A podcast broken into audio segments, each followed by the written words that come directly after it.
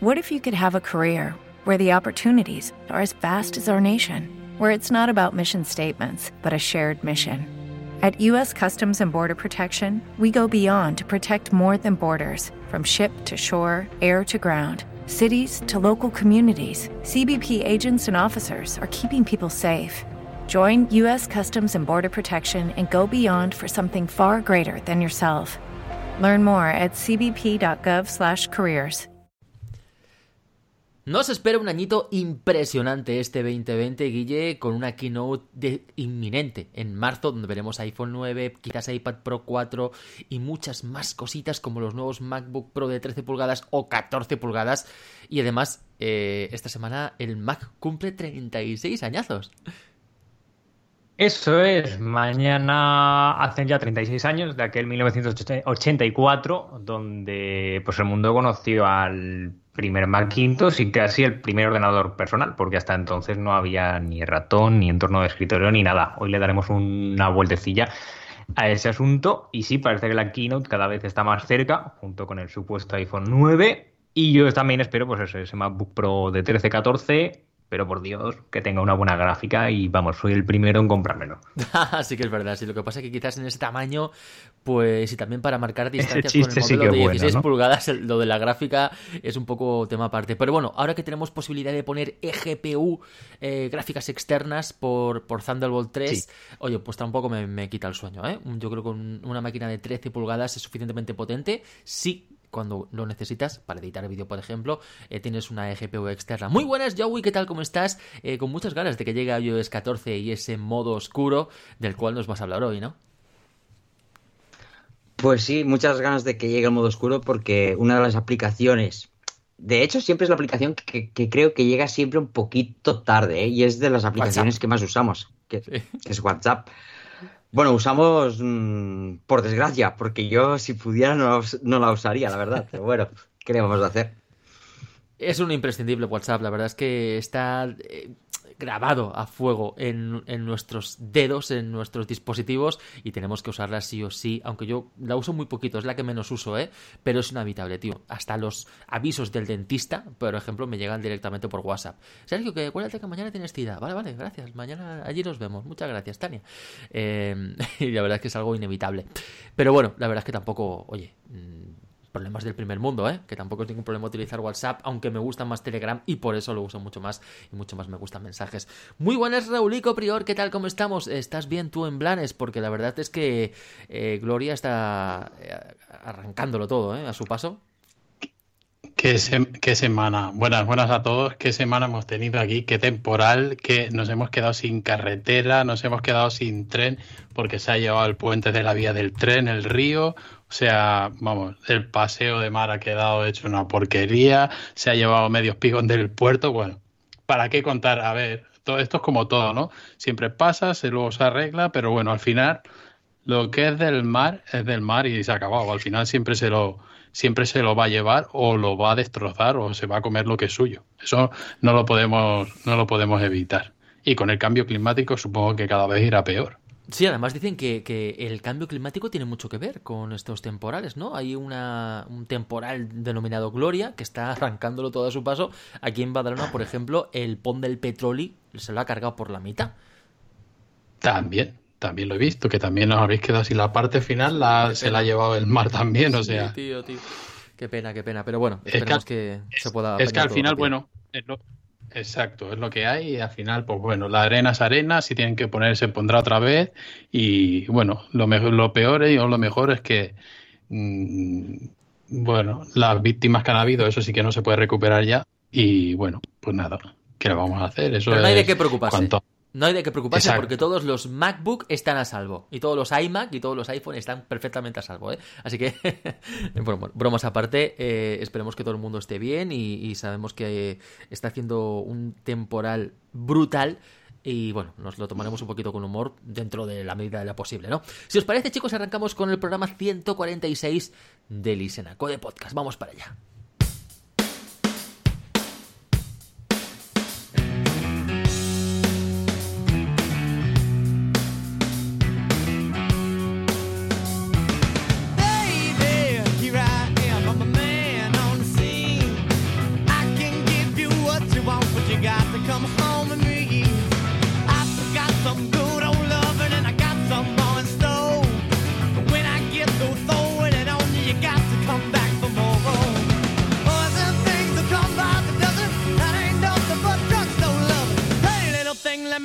Candle calls the uh, mama. I'm sure all the hand and I just around.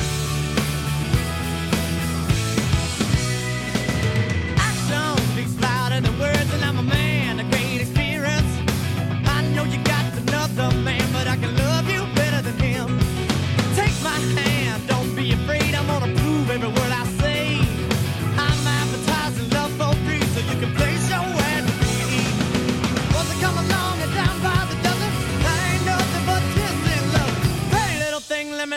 candle calls her mama. I'm sure all the hand and around. Arrancamos el programa de hoy con Guille Lomener. Muy buenas, Guille Lomener. Cuéntame, ¿qué haríamos tú y yo sin Mac? No podríamos vivir. Pues sí, buenas noches a ti, buenas noches a todos. La verdad que me, me atrevería eso, a vivir sin iPhone, sin iPad, sin Apple Watch, pero aunque soy muy fan de Windows también, pero llevo tantos años con el Mac y me siento tan cómodo con él que creo que es lo que más me costaría o incluso ni me planteo cambiarme. Si queréis, pues vamos a hacer un pequeño repaso, nada, súper rápido, sobre lo que es en concreto más sobre el sistema operativo, que yo creo que es más la baza del Mac, porque sí, el MacBook pues, es muy bonito, muy delgado, muy de aluminio, la pantalla se ve muy bien, pero hay otras marcas que lo hacen igual de bien. Entonces la diferencia, y que casi es lo que menos se valora de Apple en sí, es el sistema operativo. Eh, hace 36 años, pues sí, en 1984 eh, nació, todavía no se llamaba macOS, eh, sí que se llamaba Macintosh original, o el ordenador se llamaba Macintosh, pero el sistema operativo se llamaba System, en este caso pues System 1. Hace 36 años, pues tampoco es tan diferente como es ahora. Lógicamente no había pantallas a color, todo era en blanco y negro, pero ya teníamos tanto la barra de menús como tenemos ahora en la parte de arriba, con su manzanita y la misma estructura, y el Finder. Ya teníamos también ese explorador de archivos. Fue muy mágico y muy revolucionario porque hasta entonces pues todos los ordenadores se manejaban por línea de comandos y no existía el ratón. De hecho, el primer ratón del Mac solo tenía un botón, no tenía dos botones porque todavía ni se habían inventado los menús contextuales. Los System 3, 4, 5, 6 eh, eran, bueno, pues mejoras. Ya sabéis que también tras la salida del Mac y años después Steve Jobs salió de la compañía y Apple estaba un poco perdida lanzando cada vez más, más y más modelos. Los sistemas operativos de aquella época tampoco fueron muy reseñables. Sí que fue importante System 7.6 porque ahí sí que pasó de llamarse System a pasarse Mac OS 7.6, nombre que seguimos pues portando ahora. Luego llegó, llegó Mac OS 8, ya con soporte para pantallas de color, Mac OS 9, que también fue un poco sistema de transición, y sí que llegamos en el año 2001 a Mac OS 10, que es el sistema que seguimos manteniendo ahora. En vez del 10.1, pues ahora mismo estamos en la 10.15. Eh, si miráis fotos y tal del primer Mac OS 10.0, es básicamente también lo mismo que tenemos ahora. Estrenaba un dock y una interfaz que sí que tenía transparencia, luego se fueron quitando y ahora pues desde macOS Yosemite pues tenemos esas nuevas transparencias. Eh, pasamos por épocas de escumorfismo que luego fueron eliminadas con la salida de, de, de bueno de esa directiva anterior de a, a Tim Cook y no sé cómo pensáis, yo la verdad que ahora, pues justo ha coincidido, ¿eh? no, no lo he hecho aposta ni nada, pero recuperé el antiguo MacBook del 2009 que tenía. Me ha costado un montón sistema operativo antiguo, porque con High Sierra, pues, o sea, no era capaz ni de abrir una pestaña de Safari. Eh, le he conseguido meter Snow Leopard y Mountain Lion. Entonces estoy ahí un poco como viviendo. Y ni siquiera lo he tocado, ¿eh? que sé que sí, en Mac puedes meter un SSD y RAM. Yo lo tengo tal cual se compró con sus 2 GB de RAM. Y he de decir que con Mountain Lion va súper bien. O sea, he hecho una prueba y puede reproducir hasta cuatro vídeos de YouTube a la vez. Que Qué gran sistema, Macos. La verdad es que por Sí. más que lo intento, me pongo con el iPad Pro, me pongo con el iPhone y digo, hostia, pues puedo ser productivo con estos dispositivos, puedo responder emails con el iPhone, puedo eh, preparar guiones con el iPad, puedo tal, pero luego a la hora de la verdad, macho, me pongo con el Mac y digo, jo, es que esto realmente es lo profesional. Lo otro está muy bien, también es profesional, evidentemente, porque te permite hacer muchísimas cosas, pero como el Mac, mm, para mí no nada. Y es que estamos hablando, eh, pues quizás de un sistema que lleva ya 36 años en el mercado, un sistema que ya es perfectamente maduro y se nota que iOS es muy maduro, ¿vale? Lleva también más de 10 años en el mercado eh, y cada vez mejora más y más, pero aún le quedan bastantes matices, cosa que con el Mac pues es prácticamente perfecto y, y hacerlo todo eh, a la perfección. No sé chicos si queréis que hablemos un poquito de, del Mac, nos ha hecho Guille este perfecto repaso de toda la evolución de MacOS. Eh, ¿Qué os parece si tiramos un poquito de hemeroteca, tiramos de nostalgia y hablamos un poquito de cómo, cómo empezamos nosotros en el mundo de, de Mac? Ya que nos has contado, nos has expuesto tú eh, esta historieta, Guille, cuéntanos, ¿cómo, ¿cuál fue tu primer Mac? Pues mi primer Mac fue pues justo el que he recuperado. Eh, De hecho, este Mac no es mío, este Mac es de Telefónica, lo que pasa que luego mi padre ya le metieron en un ERE y se quedó con el Mac, no aposta, sino que nunca se lo reclamaron y, bueno, ese Mac fue pasando por varias personas de la familia y al final lo tenía mi hermano y lo cogí hace un mesecillo o tres semanas.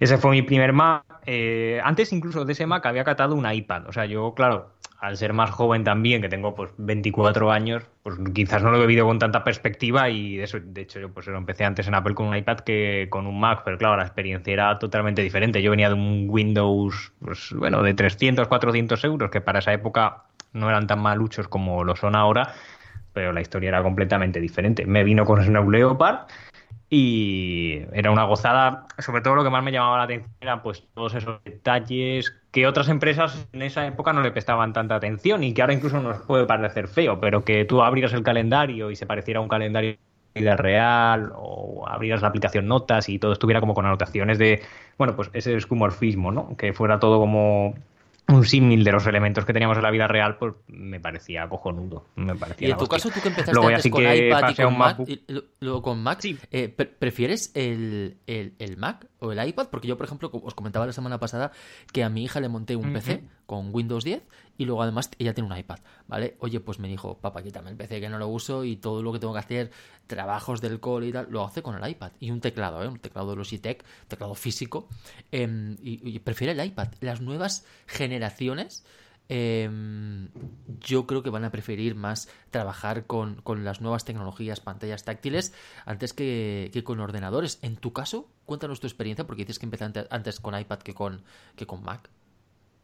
Sí, a ver, empecé con un iPad 1, que lógicamente era el iPad que había en la época. Yo entiendo pues eso que, que tu hija pues ahora es mucho más similar. Ese iPad 1, a ver, también me dejó maravillado y me parecía que la pantalla se veía súper bien, pero era impensable trabajar con él, no porque no lo pudiera hacer, sino porque no estaba pensado para eso. Estaba el primer modelo concebido pues para leer el periódico, internet y poquito más.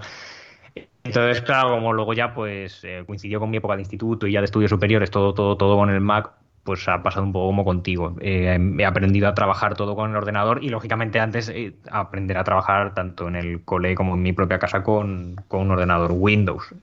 Entonces yo creo que sí que la generación a partir del 2012, 2010, que les pillara con 6, 7 años, que ya es cuando en la escuela pues empiezas a hacer tus propios trabajos y te lo empiezas a currar más. Yo entiendo que a partir de ahora, los niños que ahora tendrán 10, 15 años, sí que preferirán un iPad a un ordenador y bueno, lo tienes y te está pasando en tu propia casa. Y cuando te, te metiste en el mundo Mac, a mí, por ejemplo, me pasó eh, que me costó mucho, ¿vale? No, entender el sistema operativo ni adaptarme a él. Cuando, eh, básicamente me costó decidirme, ¿vale? Hacer este switch, eh, ojo, pues cuando llevas toda la vida en Windows, ¿vale? Porque yo, evidentemente, eh, pues por mi edad estuve con MS2, luego estuve con, con Windows 3.1, Windows 95, etcétera. O sea, he pasado por todas las generaciones de Windows, ¿no? Y por mi formación técnica, pues la verdad es que he utilizado mucho el ordenador. Entonces, hostia, pasarme a Mac, tío, pues, pues era un cambio de mentalidad, un cambio de filosofía. Luego estás en Mac y dices, wow, esto es súper productivo, es súper bonito, es una auténtica maravilla. Estaba equivocado en muchas, muchas cosas de las que yo pensaba, pero de entrada cuesta, ¿no? Decidirse. ¿Cómo diste tú el salto? Quizás en tu caso te lo encontraste, ¿no? Porque tu padre lo Me lo encontré tal cual, día, o sea, claro. en realidad lo... Claro, eso es. Lo pedí un poco porque yo en, yo creo que como todos hemos sido un poco haters de Apple y Sí, todos hemos- odiábamos un poco la marca porque lo ves desde fuera, lo ves como muy inaccesible, muy elitista. También la Apple de antes no es igual de amable como la de ahora. Hmm. Eh, entonces, a ver, la verdad que es una historia curiosa que ya he contado más de una vez. Yo vine justo en la ciudad que estoy trabajando ahora y en la empresa en la que estoy trabajando ahora hace 15, 16 años. El Eh, entré en una tienda, todavía no había Apple Store ni nada. Entré ahí, pues me gustó. Jope, era un premium reseller, no había en España, era lo más parecido que había. Y pues ya me gustaba eso, me gustaba la estética y tal. Y mi padre me dijo, bueno, pues en Telefónica trabajamos con Mac, a ver si puedo conseguir uno. Y, y ahí estuvo. Si no llegaba a pasar eso, pues igual ni te conocía a ti, Sergio. Es verdad, O sea, tío. muy agradecido. menos mal que pasó, tío. bueno, eh, contadnos los demás, chicos. Eh, Raúl y Prior, Cuéntanos, ¿cuál fue tu primer Mac y por qué decidiste dar el salto a Mac? Hostia, pues mi primer Mac fue un MacBook Air de 13 pulgadas y, ¿De qué y la razón de dar el salto fue... Hostia, me parece que el mío era de... Me parece que era de 2000, de 2011 o de 2011 puede ser. Puede ser, 2011 creo. ¿vale? Y, Bueno. Y, el salto fue porque hostia, yo estaba de Windows ya hasta el gorro. Yo, o sea, yo quería ¿No se merece tu familia lo mejor? Entonces, ¿por qué no los mejores huevos? Ahora, Egglands Best están disponibles en deliciosas opciones. Huevos clásicos, de gallina libre de jaula y orgánicos de Egglands, que ofrecen un sabor más delicioso y fresco de granja que le encantará a tu familia. En comparación con los huevos ordinarios, Egglands Best contiene la mejor nutrición como 6 veces más vitamina D, 10 veces más vitamina E y el doble de omega 3 y B12. Solo Egglands Best. Mejor sabor, mejor nutrición, mejores huevos. Visita egglandsbest.com para más información. ¿No te encantaría tener 100 dólares extra en tu bolsillo? Haz que un experto bilingüe de TurboTax declare tus impuestos para el 31 de marzo y obtén 100 dólares de vuelta al instante. Porque no importa cuáles hayan sido tus logros del año pasado, TurboTax hace que cuenten. Obtén 100 dólares de vuelta y tus impuestos con 100% de precisión. Solo con Intuit TurboTax. Debes declarar para el 31 de marzo. Crédito solo aplicable al costo de la presentación federal con TurboTax Full Service. Oferta sujeta a cambios o cancelación en cualquier momento.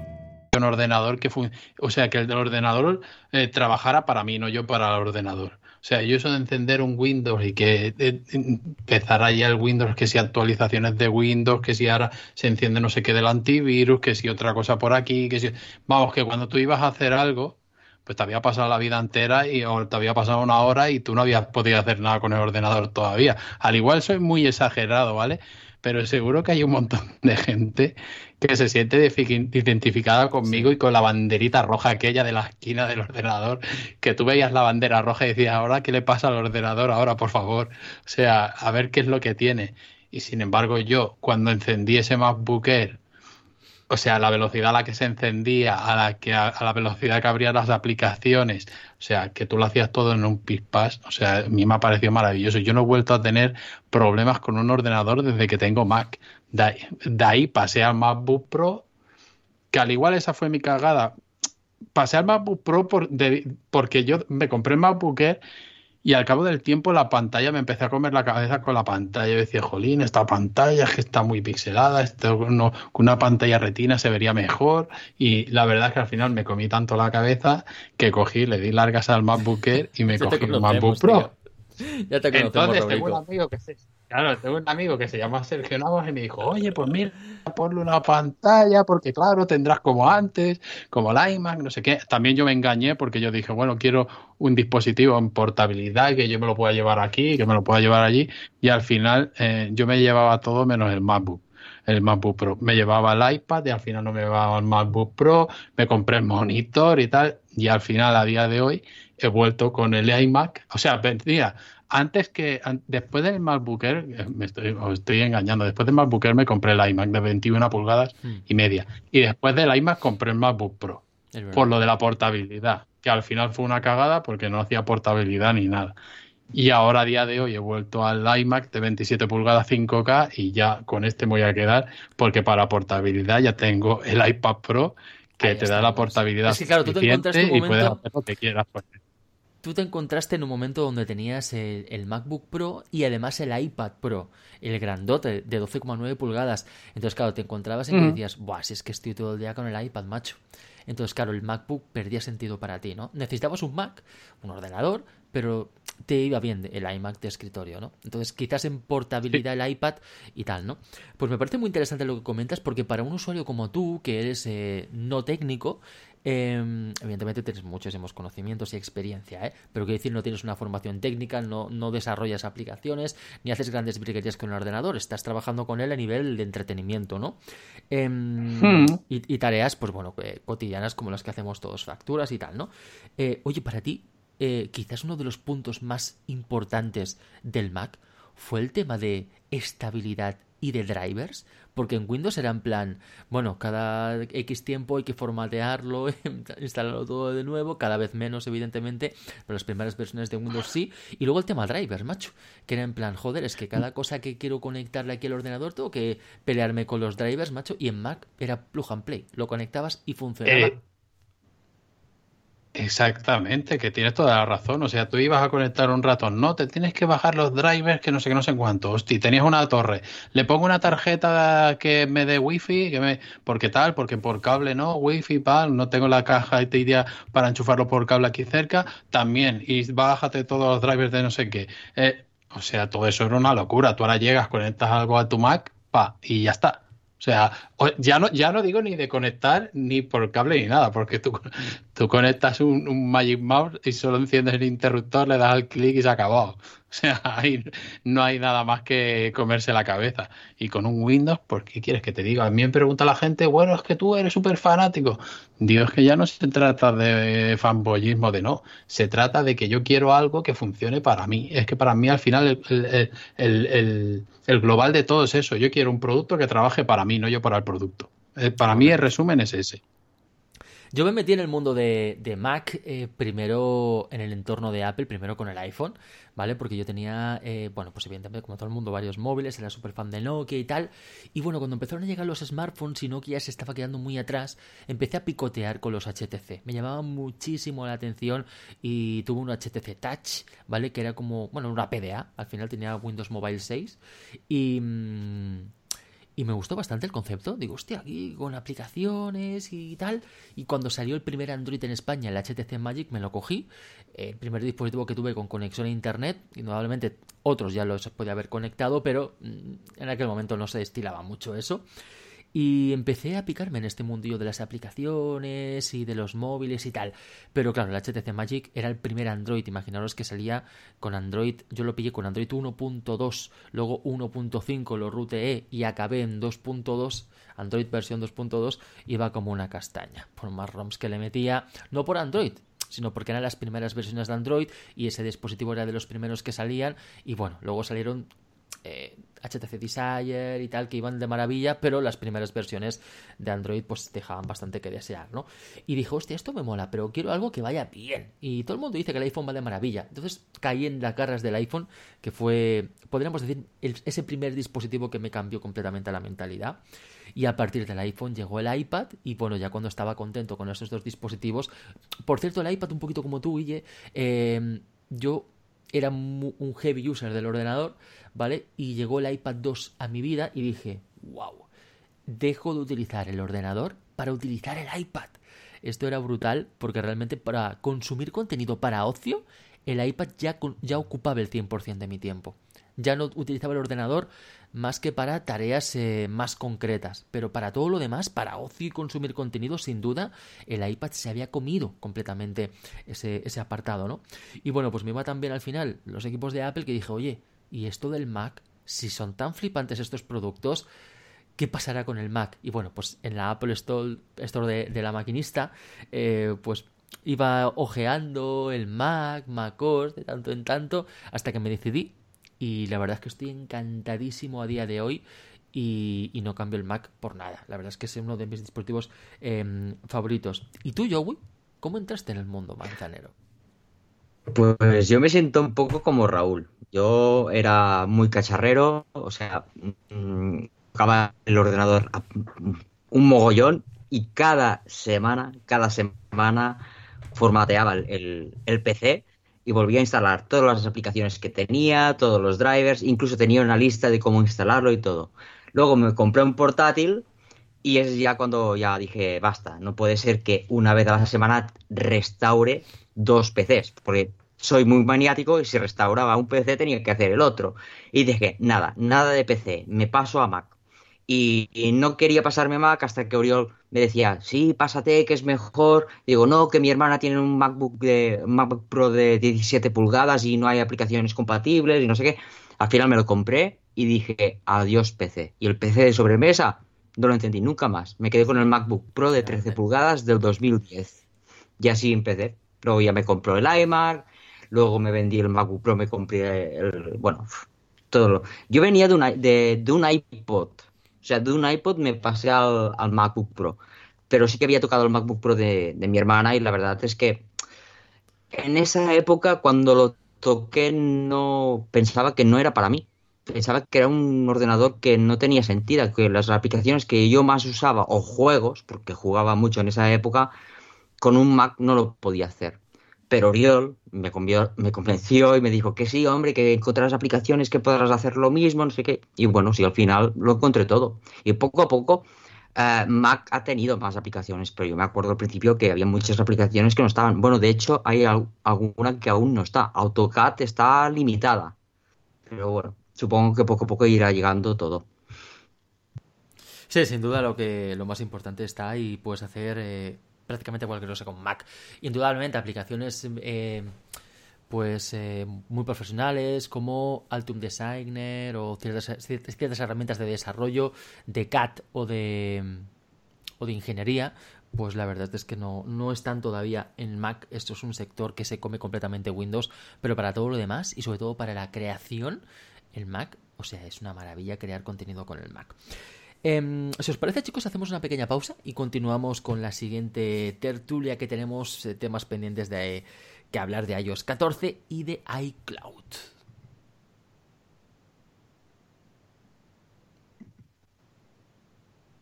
Bueno, cuando esto quiera sonar. Ahora, coño, perdón. ¿Cuándo va? Ahora.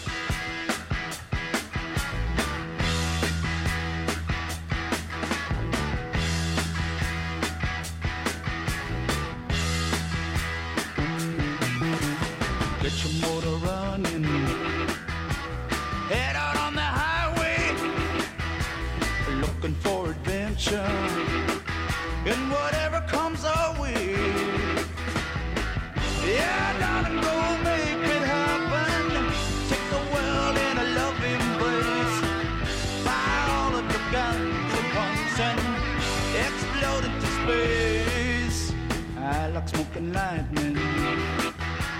Heavy metal thunder, racing with the wind, and the feeling that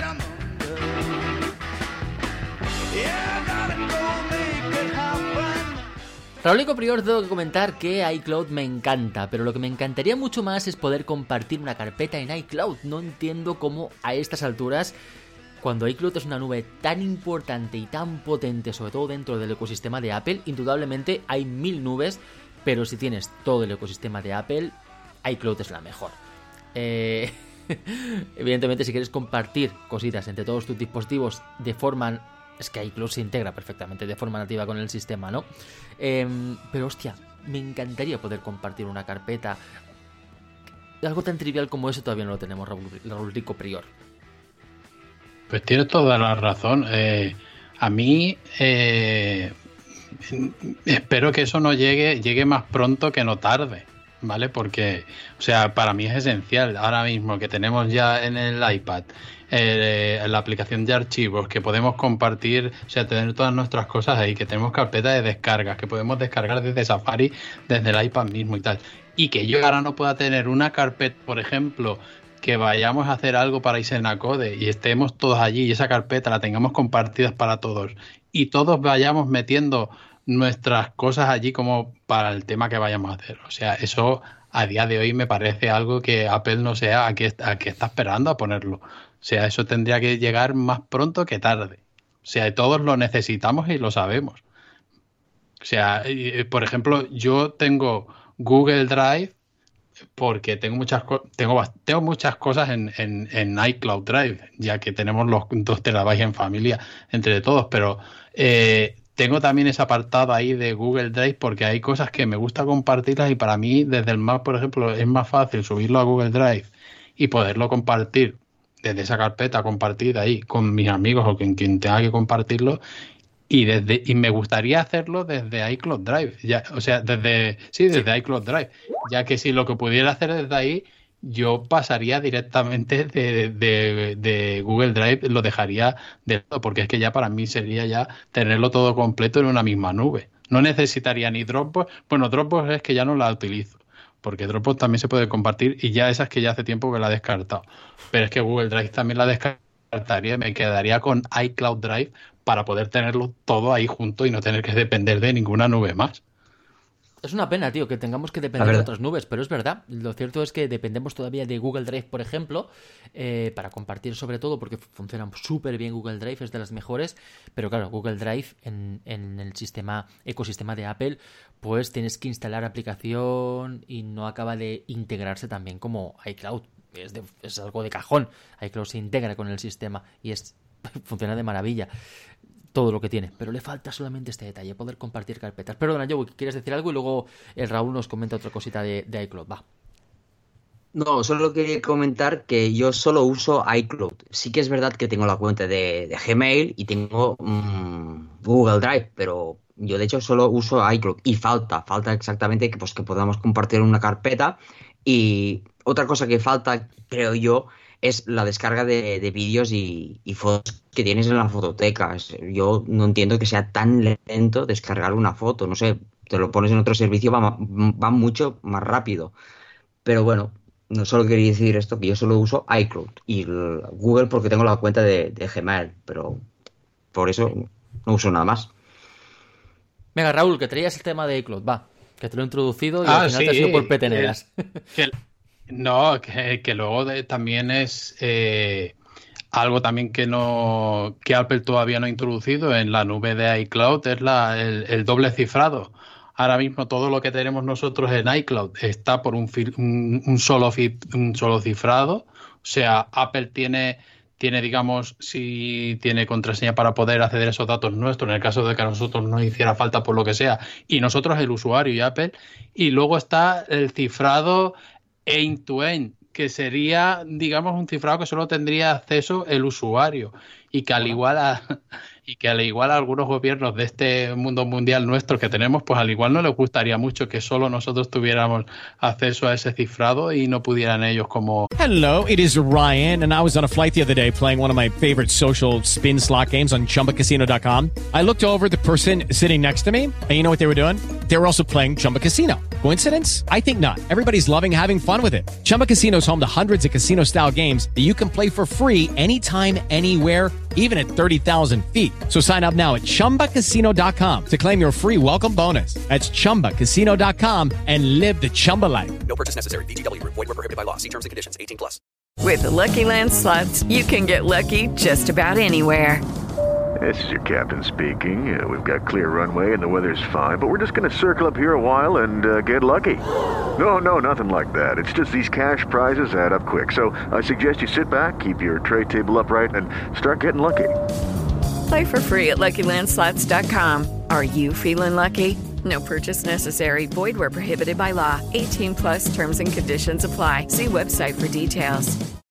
como que entrar a mirar ahí qué cosas nosotros guardáramos o no guardáramos en esas en esas nubes. No sé vosotros qué opináis de este tema, pero vamos, al igual algún gobierno estaría en contra de esto y mucho. Igual, igual es el futuro, ¿no, Guille? Eh, porque conocemos el caso de San Bernardino. Incluso ahora mismo el FBI le está pidiendo a Apple que desbloquee un iPhone, un iPhone de un terrorista, ¿no? Para ver un poquito la información y, estudiarla.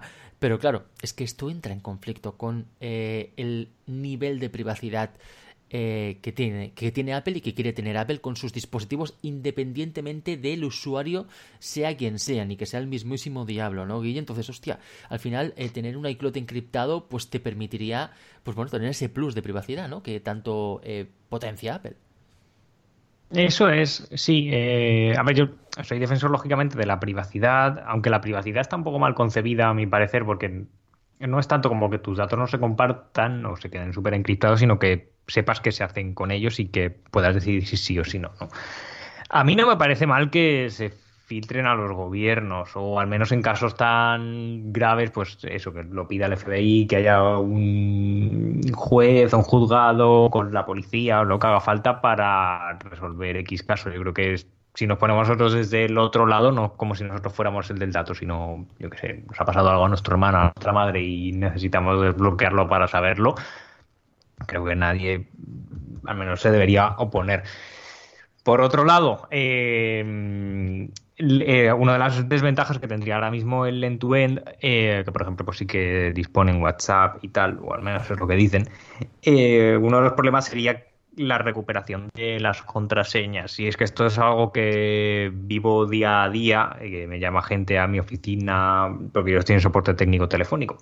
Pues eso, me he olvidado la contraseña de iCloud, no puedo acceder, o en los casos más graves, eh, ha fallecido un familiar y no podemos recuperar nada y tenía básicamente pues como todos tenemos todo en nuestros teléfonos, ¿no? Entonces tú ahora mismo Apple si vas con un certificado de fallecimiento sí que te desbloquean la cuenta en la mayoría de los casos. Con un cifrado end-to-end, en principio esto no sería posible porque no hay una llave por detrás. No Apple no tendría una gestión de contraseñas como tal, que cosa que también pongo en duda, porque al fin y al cabo eso tiene que almacenarse en algún lado y igual que se crea, se podría acceder a descrearlo, ¿no? Lo sé. Eh, tampoco me considero un experto en, tipos de cifrados, pero no me siento inseguro de todas formas en iCloud. O sea, a mí me daría igual que... Yo creo que si no lo han aplicado, o en parte es por esto, o en parte se sacan ellos otro tipo de cifrado en iOS 14 y mejoran aún más la privacidad. Esto que dices, Guille, de- del fallecido, que si llevas un, resguardo de, bueno, de- del muerto y todo, eh, Apple te da la contraseña, pero no hay una opción, o sea, en Facebook hay una opción de que tú pones de que tal usuario, eh, si te pasa algo, puede acceder a tu cuenta y puede llevar tu cuenta. Apple creo que también podría tener una opción de decir, mira, eh, en ajustes, por ejemplo, eh, si me pasa algo lo que sea, esta persona, este contacto tiene derecho a, a entrar con mi iPhone, con mi cuenta. No sé. Sí, No sé si me parece bien. Sí, tiene un nombre que ahora mismo no me sale, es como contacto de... ¿m? que no, no me sale el nombre. Eh, la verdad que creo que es uno de los grandes problemas que tendremos de aquí a unos Sí. años. Pues habrá un montón de cuentas que no existirán. Desaparecerán. serán muchísimos miles de millones de cuentas, claro. Claro, imaginaros que, que, pues las fotos de la familia, todas las fotos que hago yo, bueno, haz tú las fotos y ya las pasarás y no acabas pasando nunca, pero están en tu dispositivo, las tienes ahí en la nube. Oye, pues eh, si yo fallezco, pues ¿cómo acceden a las fotos de la familia, mi familia? ¿Vale? Mi hija, mi mujer y tal, pues a lo mejor no pueden. Tendrán que pedirle permiso a Apple con el certificado de que yo he fallecido para que les dieran mi cuenta. Entonces, claro, es un tema eh, bastante serio. Bastante serio porque al final la cuenta de uno aloja muchísima, em, muchísimos recuerdos. Información. A modo, de fo- a modo de fotografía y también a modo de archivos y de facturas y de documentos, ¿no? Entonces, hostia, pues me parece que es algo bastante tener en cuenta y creo que todas las plataformas que se precien tendrán que tener esto en cuenta. Muy bien, bien visto, Joey. Hablando de iOS 14, em, ¿qué te parece a ti iOS 14? Eh, sobre todo, estamos esperando que llegue llevábamos años esperando el modo oscuro, por fin lo tenemos en iOS 13, pero aún queremos más. Es que el modo oscuro que nos han traído mola, pero no, no, no acaba de ser eh, tan chulo como esperábamos, ¿no? Sobre todo porque aplicaciones de terceros, pues no acaban de implementarlo bien, macho. A mí Spark en modo oscuro no me gusta nada, Telegram en modo oscuro no me gusta nada. Me pasó un, un seguidor eh, un, tema que hizo por Telegram, se lo agradezco mucho porque tiene mejor pinta, pero hay aplicaciones donde el modo oscuro no mola, tío. En aplicaciones de Apple nativas, genial, ¿eh? En mensajes, en tal. eh, en Apple Music, por ejemplo, en modo oscuro me, me encanta, me flipa. En el iPhone, sobre todo, con la pantalla OLED que se ve más negro. Pero, pero bueno, no sé, que tiene todavía margen de mejora el modo oscuro, Joey. Tú me has preguntado qué me parece el modo oscuro, ¿no? Uy. Tú me has preguntado eso, ¿no? Sí, lo que tú quieras, dispara.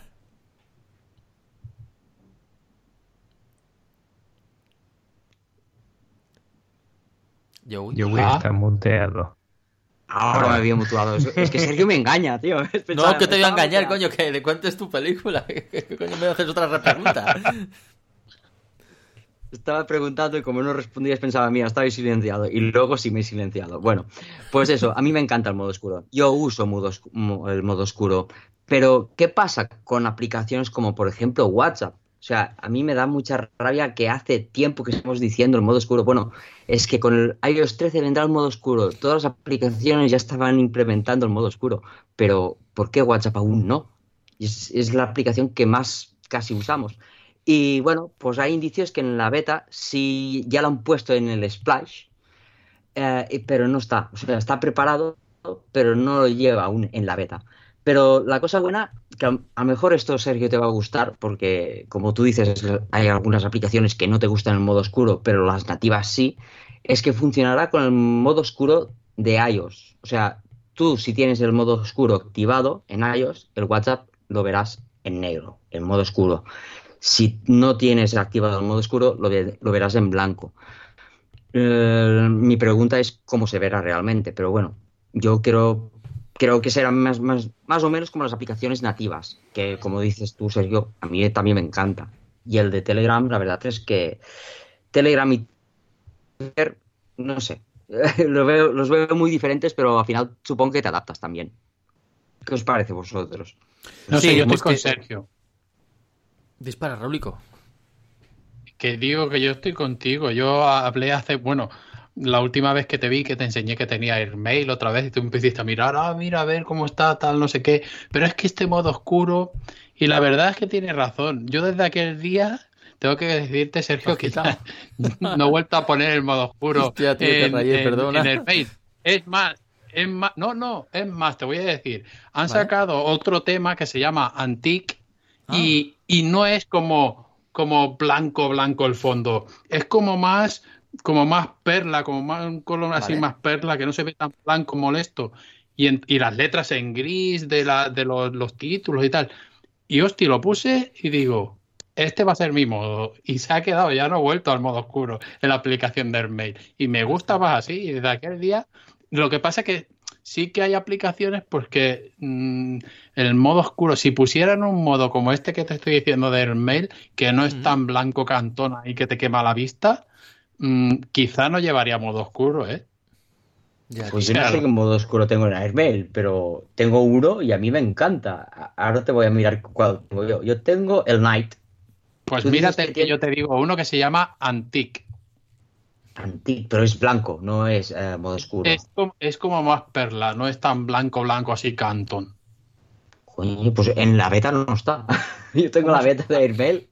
Pues yo tengo el no- mail de pago y está, ella te lo digo, al igual es porque tienes beta, pero yo en el que tengo de pagando sí. Ah, sí, sí, sí, sí, sí que la veo, sí que la veo. Ahora la veo, vale. Pues vale. este es como más apagado y entonces desde que hablamos de aquel día, digo, tienes razón Sergio, se ve mejor así sin modo oscuro que en modo oscuro.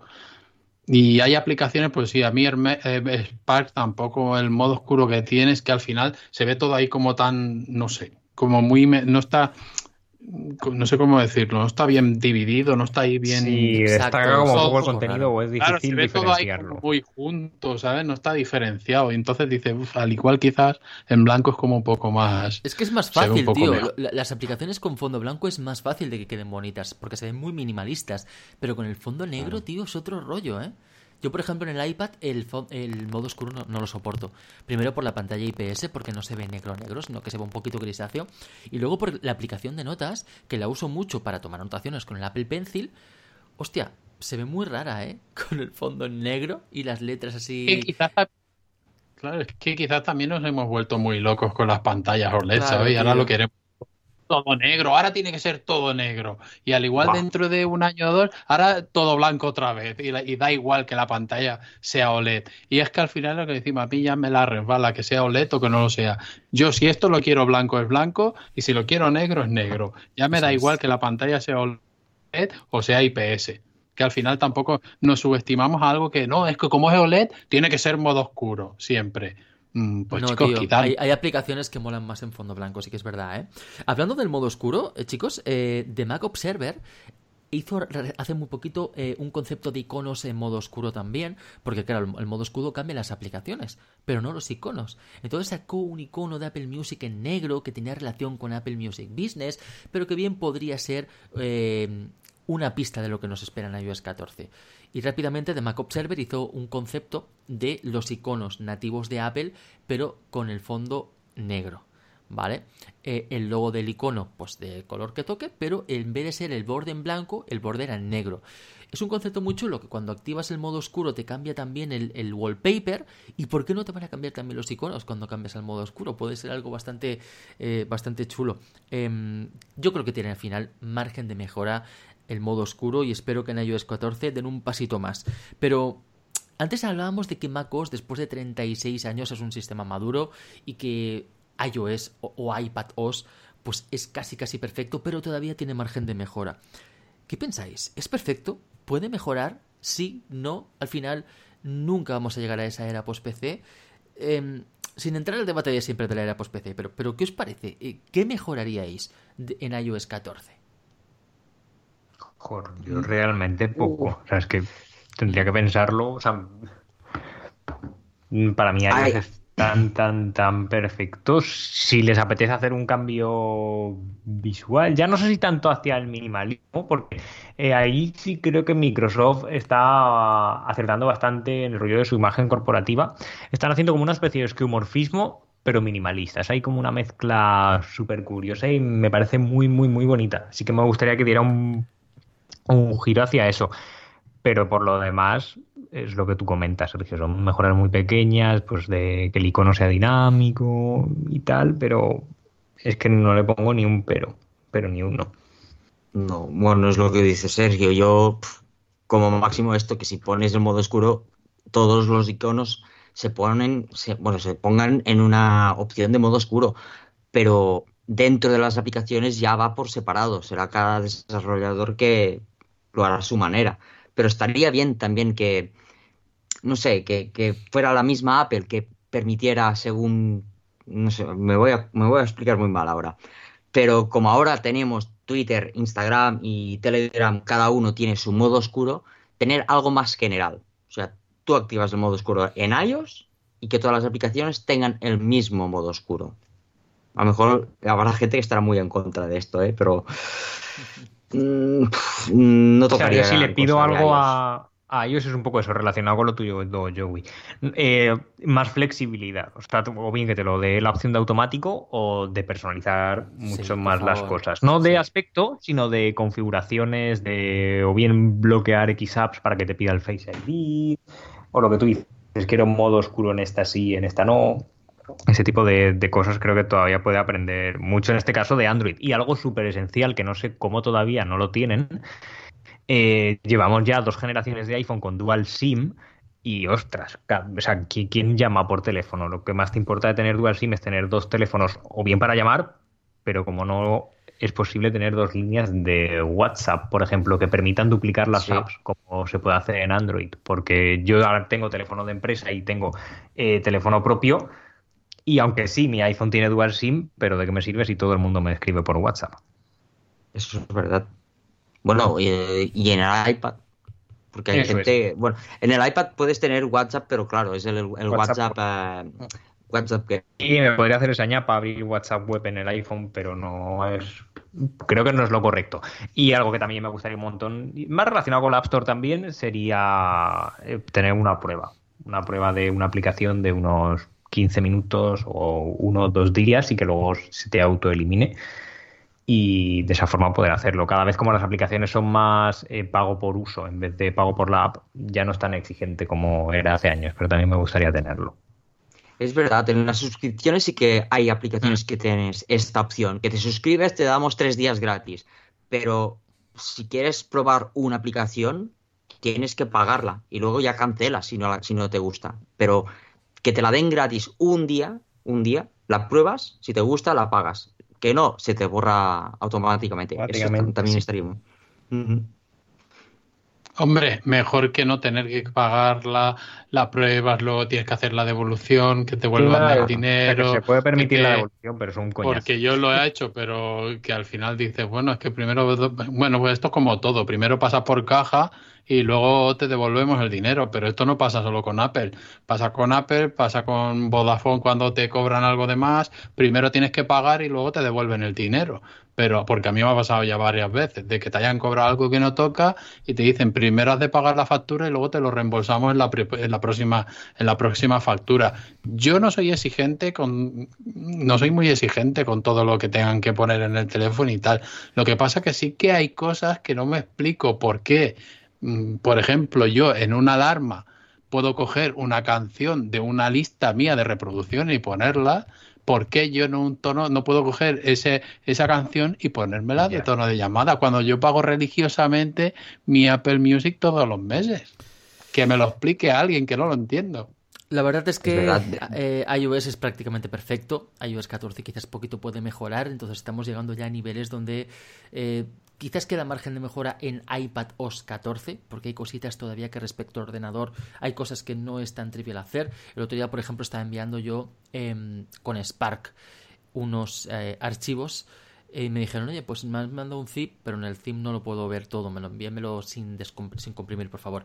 Eh, y tuve que mandar los archivos eh, sueltos, ¿vale? Y en el ordenador los seleccionas todos y los adjuntas, y con Spark, pues tuve que ir uno a uno, ¿vale?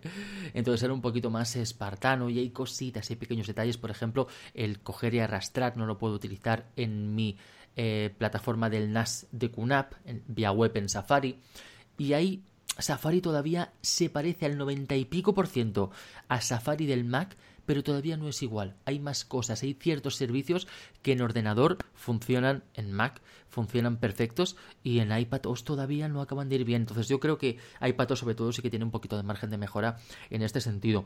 Por lo demás, en el iPhone eh, más allá de cambios estéticos de personalización, que por favor eh, no me obliguen a tener modo oscuro o modo claro. Quiero decir, me Ah, gustaría no, no, que, las- no. que- que en las aplicaciones se pudiera elegir, porque como os digo en Spark y en Telegram, entre otras, no soporto el modo oscuro porque me parece feo. Y eh, aunque yo tengo el modo oscuro siempre activo, en esas aplicaciones concretas lo cambio para tener el modo en fondo blanco, ¿vale? Porque no lo soporto, entonces por favor que no me obliguen todas las aplicaciones a tener el modo oscuro cuando lo pongo por defecto en el sistema. Pero hay algo que no sé si es una mejora, pero ya que este año ha sido el año de los servicios, este año hemos recibido Apple Arcade, el cual está muy bien para los que sean jugones, tener ahí eh, un catálogo de videojuegos eh, sin publicidad y videojuegos que están seleccionados a dedo, que son de mucha calidad. Esto es algo maravilloso y además tiene un precio rompedor por 5 euros al mes. El que sea jugón, jo, pues lo tiene a huevo, macho. Pero, ¿por qué no va a llegar algo así a modo de apps? Yo entiendo que el negocio de las aplicaciones es tan rentable que difícilmente le va a interesar a los desarrolladores y a Apple hacer esto, ¿vale? No veo que pagando una cuota vas a tener accesibles todas las aplicaciones de la App Store. No lo veo. Pero sí que veo que podría llegar una especie de bundle, ¿no? Em, donde, pues tú, por ejemplo, pagas cada mes 5 euros, y me lo invento, ¿eh? Pero tienes eh, Fantastical, Luma Fusion, etcétera, etcétera, etcétera. Unas aplicaciones seleccionadas, 100 aplicaciones, las que sean, eh, simulando un poquito el Apple Arcade, ¿no? Que sea no en la totalidad de la App Store, sino que sea una parte, ¿vale? De aplicaciones Como lo tenemos en el Mac, ¿no? ¿Quieres decir? En el Mac no lo tenemos. Como lo tenemos. En el Mac hay un servicio que se llama Hay páginas Setup. web. Claro, claro, pero sí, algo así, algo como, creo que se llama Setup. Setup. Em, o Step Up, algo así. Em, algo así, que fuera un bundle igual que Apple Arcade, pero en aplicaciones. Que se, se seleccionan 100 aplicaciones, pagas 5 euros al mes y pues puedes acceder a ellas. En vez de pagar pues 12 euros al año por las PAS. En vez de pagar pues em, 4 euros al mes por Todoist. En vez de pagar 40 euros al año por Evernote. Pues que pagaras 5 euros al mes y te entrarán todas estas, además de otras muchas, yo que sé, pues cuánto, 50, 100, 100 servicios de estos o aplicaciones, ¿no? Jo, pues esto lo veo. Yo creo que puede ser interesante. Un, pack de productividad. Apple Productivity, ¿eh? Y metes ahí todas estas aplicaciones, venga. Jo, yo creo que estaría guay. Pues sí, estaría bastante bien. Sí, ¿verdad? Entonces, mm, lo centrarías mucho en aplicaciones de productividad, si lo llamas así. Hombre, en el momento que pagas por aplicaciones, eh, se podrían hacer categorías. A lo mejor podría haber un una sección o un bundle, llamo bundle, pero al final es un servicio de suscripción, ¿no? Eh, un bundle de fotografía, donde, oye, pues pagas eh, dos euros al mes y accedes a estas 20 aplicaciones de fotografía que son buenísimas. Puede estar chulo, ¿no? Em, yo qué sé, pues otro que sea bundle de productividad, donde pagas 5 euros al mes, por ejemplo, y tienes acceso a, a, yo qué sé, 30 aplicaciones como las que he comentado antes que son de productividad. Oye, puede ser interesante esto. Al final las suscripciones están muy Pues sí. guays, pero cuando pagas suscripciones por separado, jo, pues el grosso eh, a veces se dispara el precio. Porque al final, eh, 13 euros de Netflix, más 9 euros de HBO, más eh, 3 euros de Evernote, más 4 euros de Todoist, más ta ta ta ta ta ta, ta, empiezas a sumar, al final te gastas una pasta y no te das ni cuenta, tío, y la gente no sabe lo que se gasta y se- seguro que nos gastamos más en suscripciones de lo que nos imaginamos. Entonces, este tipo de bundles, y más si es tan fácil como hacer esto igual de que Apple Arcade, pero en aplicaciones, yo creo que sería una mejora bastante chula y seguramente le saldría rentable a Apple. Sergio, te voy a llamar el hombre bundle. La semana pasada hablabas de bundles, del hombre de los bundles, porque Ah. la semana pasada hablabas de los servicios de streaming, hacer también una cosa así, y ahora lo dices Ah. en aplicaciones. A ver, que la idea es- Sí. es, muy buena, ¿eh? Y creo, mira que te digo que Apple algún día te va a hacer caso. Ojalá. Mira que te ojalá. digo. Hombre, a ver, no es ninguna tontería, ¿eh? No, no, Porque no, es que yo digo como él, al final tú pagas que si no sé cuánto, no sé lo que vale Evernote al año, pero valdrá un pastizal. Creo que, y creo que todo pago esto y todas 40, estas cosas. 40 euros al año, así me parece que pago. Que por mucho, claro, que por mucho que tú digas, vale, yo lo utilizo, vale, lo pago, pero lo utilizo. Pero bueno, es igual, aunque lo utilices es un dinero. Y un dinero de Evernote, un dinero de todo esto, un dinero de iCloud Drive, un dinero de Apple Music, un dinero. Es que al final, como dice Sergio, es que al final se te va un pastizal y dices, bueno, es que pago una pla- un alquiler de plaza de parking cada mes solo en suscripciones de, de- de aplicaciones y de historias. Entonces, también sería, ser- sería muy buena idea, porque aunque le Bueno. pusieran un precio, un precio reducido, al igual la cosa no está en el precio, está en, el, en, en todos los suscriptores que hubieran a ese, a ese bundle. Porque si tú lo pones a 5 euros, pero hay 5.000 personas suscritas, y que al final ya le saldrá cuenta ya. Pero es que el tema de las suscripciones, ya lo dije la semana pasada con los servicios de streaming. Eh, suscripciones de Evernote, suscripción de, bueno, de cualquier aplicación, eh, no te las cobran siempre el mismo día. O sea, el día que te, que te suscribes, pues ese día te van a cobrar cada día del mes. Pues si lo haces así, estará unificado en un día. Es, desde mi punto de vista, es una opción que a mí me gustaría, porque ya te digo, cada día me cobran alguna cosa u otra. Y dices, es que el banco yo ingreso una vez al, al mes, como aquel que dice, y cada día me están cobrando cosas. Pero por eso a mí, Hay- por ejemplo, la, la- la aplicación de Airmail no me ha parecido una clavada 10 euros al año. 10 euros No. al año. Si a mí me hubieran dicho, bueno, es que tú tienes que pagar 10 euros al mes eh, por Airmail. Entonces te digo, mira, me quedo con mail de Apple, que no tiene notificaciones push, pero funciona que te cagas de bien. Por lo menos a mí, para lo que yo lo utilizo, funciona muy bien.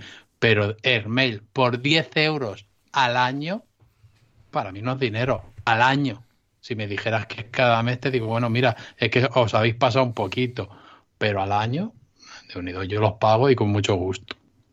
Yo no los pagaba porque no me interesaba recibir las notificaciones del mail. Pero no estaba trabajando. Ahora que trabajo sí me interesa. Y la verdad es que estoy muy contento con Airmail. Eh, voy a pedir, voy a, quiero decir dos cosas. Una a través de iOS. Eh, no es de iOS, pero es de las aplicaciones. Porque hay aplicaciones aún que no puedes eh, registrarte con, con el Face ID. O sea, te, dejan registrarte con Facebook y Google, pero muy pocas aún con Apple. Esto es una cosa. Y luego quería recordaros, eh, antes que hablaba, bueno, es del tema pasado, pero no, ya lo recordaré al final del podcast. Seguid. Ya, ya hemos acabado, Joey, estamos en el final. Va, dilo ya, va. Pues va, lo, lo digo, antes que hablaba de que Facebook tenía la opción esa de poner una, un usuario para llevar tu cuenta de Facebook si te pasaba algo y que estábamos pidiendo a Apple que hiciera esto, eh, es que lo tiene fácil, ya casi lo tiene hecho. O sea, en salud, en, el- en la aplicación de salud, tú puedes poner un contacto para por si te pasa algo.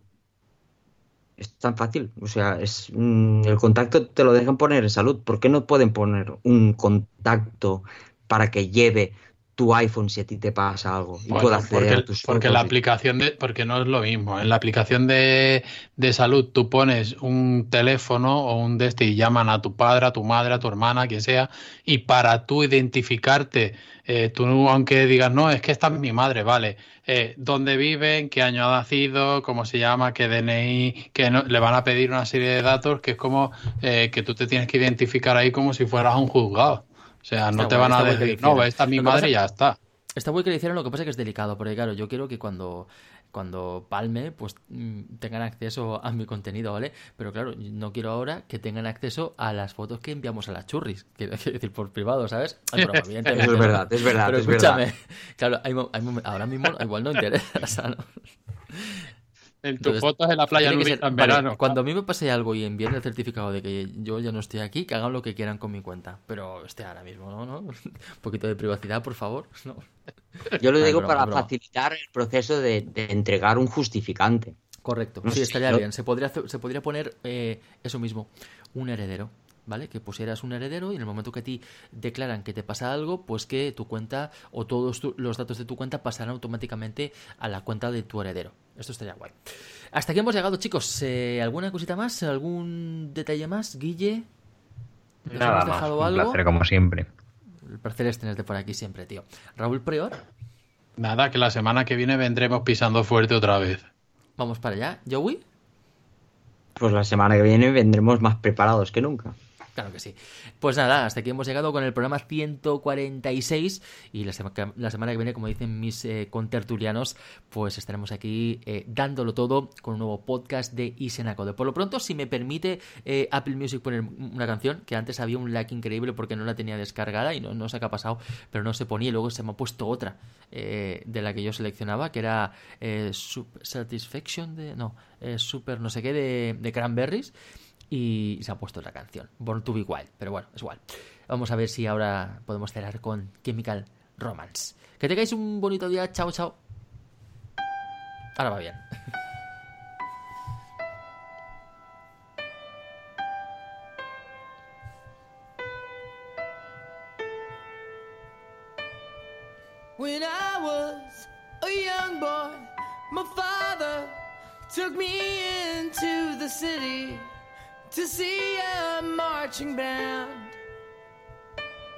said, Son, when you grow up, would you be the savior of the broken, the beaten, and the damned?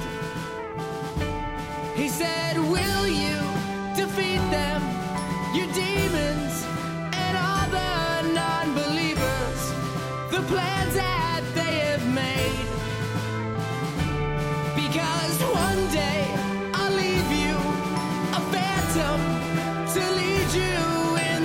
summer to join the black parade.